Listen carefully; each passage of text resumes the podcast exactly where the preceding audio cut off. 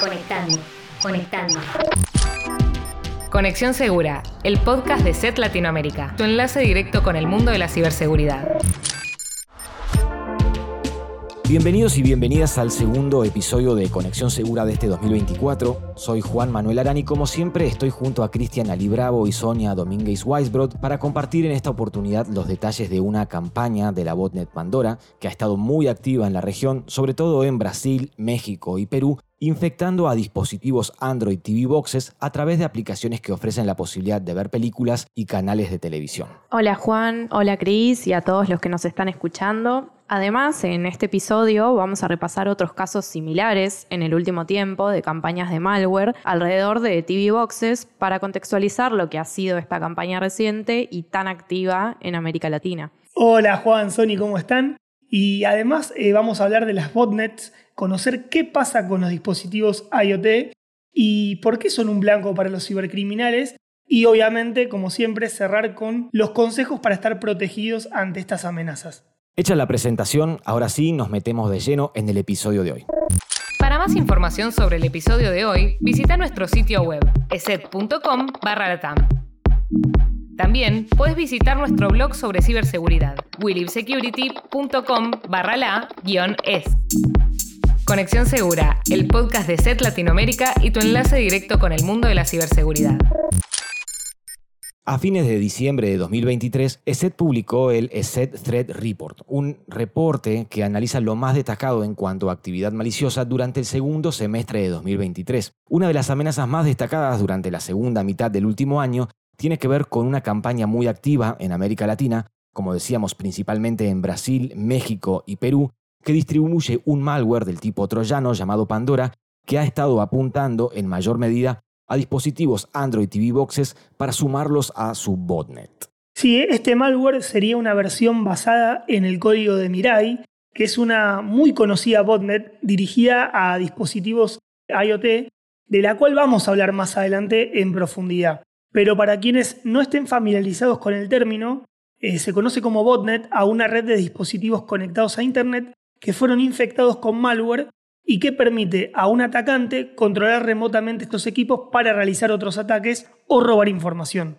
Estos dispositivos infectados, también llamados zombies o bots, son luego utilizados por atacantes a través de instrucciones que envían para realizar acciones maliciosas, ¿eh? es como un ejército. Además de ataques de DOS o infectar otros dispositivos para hacer crecer la botnet, también pueden robarnos información. Exacto, Chris. Y volviendo a lo que es la campaña que infectó Android TV Boxes con el malware Pandora, según los datos de los sistemas de SET, esta campaña comprometió decenas de miles de Android TV Boxes y otros dispositivos Android desprotegidos con esta nueva botnet que es utilizada por cibercriminales para lanzar ataques de denegación de servicio conocidos como ataques de DDoS. Lo que buscan con un ataque de denegación de servicio es interrumpir la disponibilidad de ciertos servicios online. En el mes de septiembre, por ejemplo, la botnet realizó más de 2.000 ataques de denegación de servicio. Sí, y permíteme agregar que cuando hablamos de interrumpir un servicio online para que no sea accesible por un tiempo, puede que no parezca algo muy grave, pero dependiendo del servicio, el impacto puede ser muy importante. Si hablamos de servicios críticos, la no disponibilidad de un servicio puede tener consecuencias muy severas.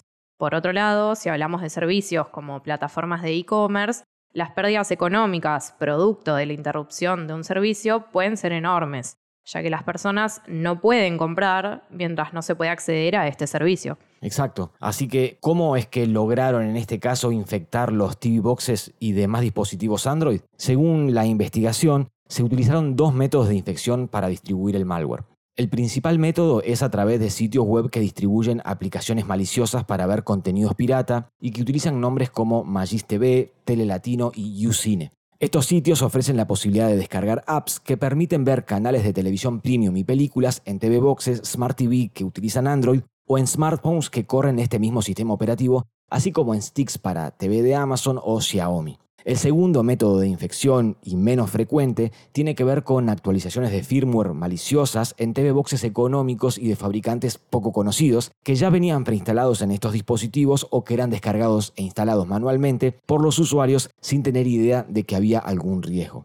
En general las personas no observan ningún comportamiento extraño en sus dispositivos como para sospechar, ya que el servicio prometido en estos servicios y apps se ofrecía correctamente y las personas obtenían acceso a canales de televisión y películas.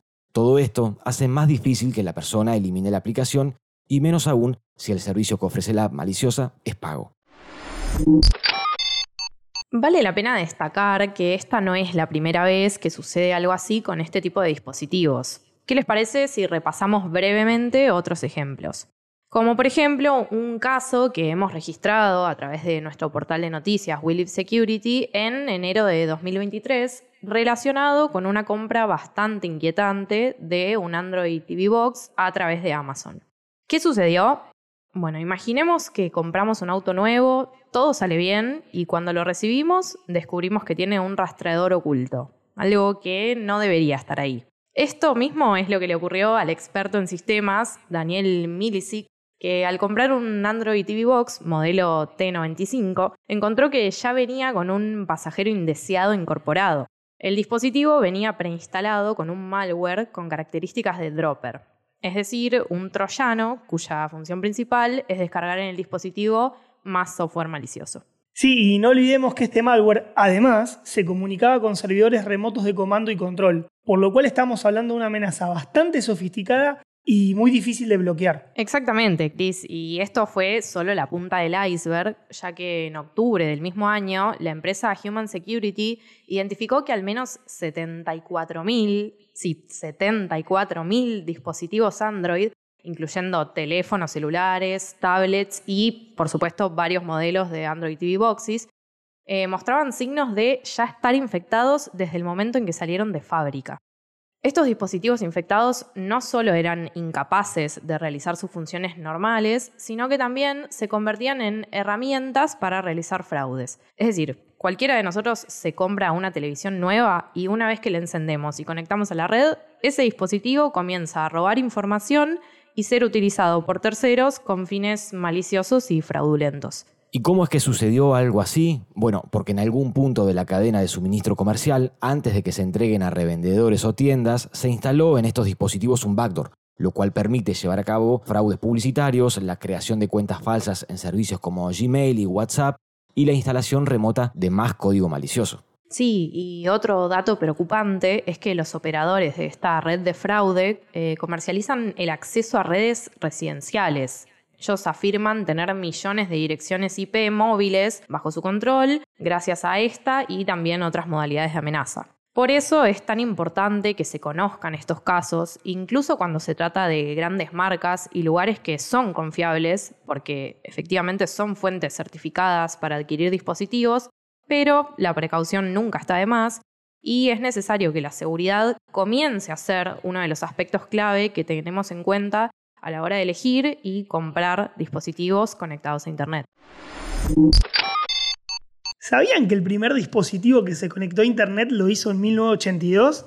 Sí, parece la prehistoria. Se trató de una máquina expendedora de Coca-Cola y el logro fue de investigadores de una universidad de Pensilvania. A ver, lo que quiero decir con esto es que la Internet de las Cosas o IoT no es algo reciente, y que más allá del caso actual que contaba Juan y los otros que compartiste vos, Sony, hay un interesante historial para repasar.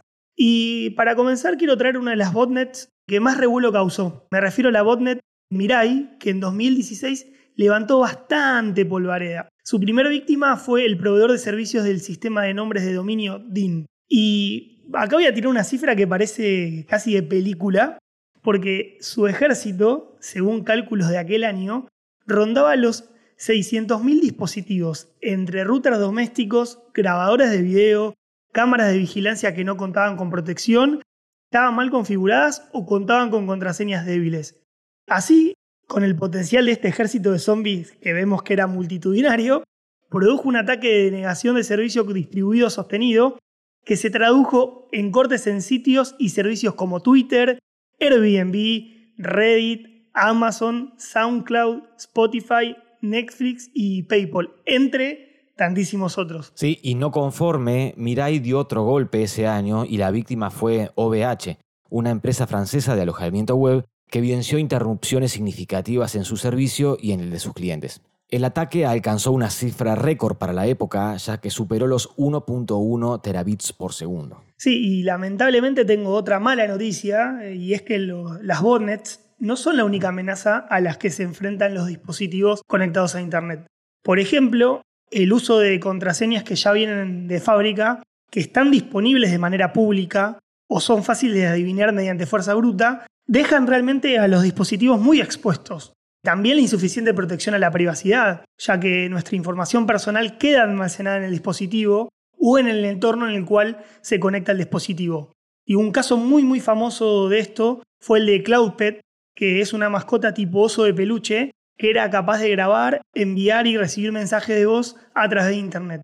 Bueno, lo, cierto es que se encontraron cientos de miles de registros de clientes almacenados en la web, accesibles para cualquier curioso que pueda y tenga tiempo para buscarlos, eh, como por ejemplo mensajes de voz grabados por padres y niños que eran expuestos durante un largo periodo para que una persona con habilidades, vamos a decir, básicas, pueda acceder a ellos. Y así como el oso, es probable que la mayoría de los dispositivos IoT recopilen datos ya sea datos personales y sensiblemente importantes como hábitos de sueño, salud o alimentación. Sí, y por supuesto tenemos que nombrar a la configuración poco segura por defecto, ¿no? La mayoría de los dispositivos o sistemas son lanzados con configuraciones por defecto que son poco seguras o sin la posibilidad de hacer más seguro el sistema mediante la aplicación de restricciones a partir de justamente cambios en la configuración. A esto debemos sumar un problema histórico alrededor de los dispositivos IoT, que es la no consideración o no con el rigor debido eh, a aspectos de seguridad en el momento de desarrollo de estos dispositivos, lo que hace que salgan al mercado y tengan fallos de seguridad. En este escenario, diría yo, apocalíptico, ¿hay manera de proteger nuestros dispositivos IoT? Sí, sí la hay, para que no cunda el pánico. De hecho, son varias acciones las que podemos tomar para mitigar todos estos riesgos que, que fuimos repasando. En principio y casi fundamental, diría yo, es aconsejable cambiar la contraseña que viene predeterminada. Y también chequear regularmente los parches de seguridad disponibles. Eh, pero de todos los dispositivos, porque recordemos, cualquier artefacto que posea conexión a Internet es un potencial blanco de interés para los cibercriminales. Así de claro. Otra muy buena práctica es utilizar los protocolos HTTPS cuando sea posible, ¿sí? Es decir, si inicias sesión en una compu para manejar los dispositivos y es conveniente utilizar el protocolo HTTPS en la puerta de enlace en forma predeterminada, impidiendo así que los ataques de intermediarios atenten contra la seguridad de las contraseñas y los dispositivos. Y por último, siempre es mejor deshabilitar los dispositivos que no se estén usando. Si el dispositivo tiene protocolos de conexión adicionales que no se usen, es mejor deshabilitarlos inmediatamente. Así, básicamente evitamos que alguien pueda aprovecharlos y atacarnos. Y volviendo al caso que nos sirvió de puntapié para el episodio de hoy, eh, me refiero a la campaña de Pandora que Juan nos compartió al principio, quiero compartirles un dato bastante interesante.